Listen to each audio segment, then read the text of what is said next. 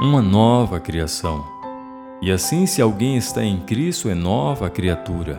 As coisas velhas já passaram, eis que se fez nova todas as coisas.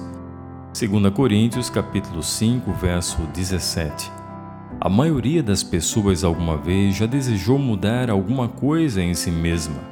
Como consequência, transformações e melhoramentos são comuns em nossa sociedade.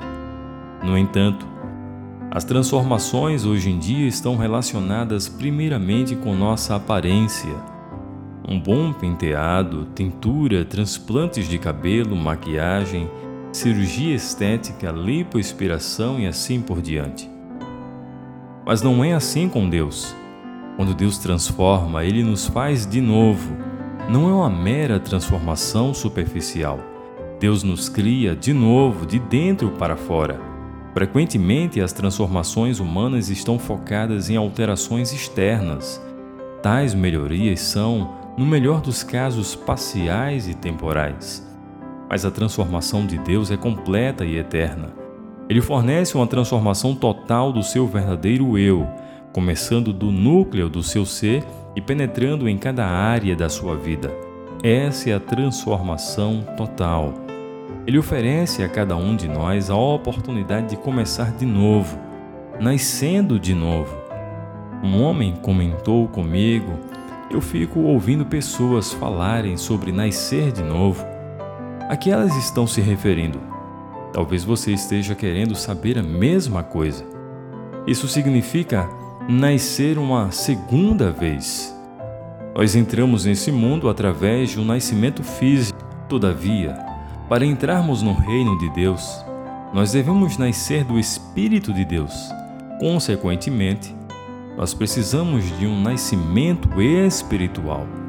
Essa é a maneira que Deus providenciou e escolheu para que nos tornássemos parte de Sua família celestial.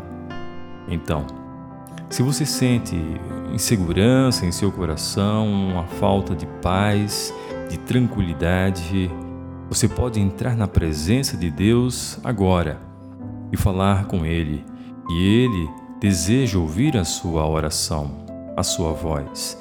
A Bíblia diz que se crer com o coração e se confessar com a boca que Jesus Cristo é o Senhor, serás salvo. Agora mesmo. Reconheça que o seu coração está distante, separado de Deus.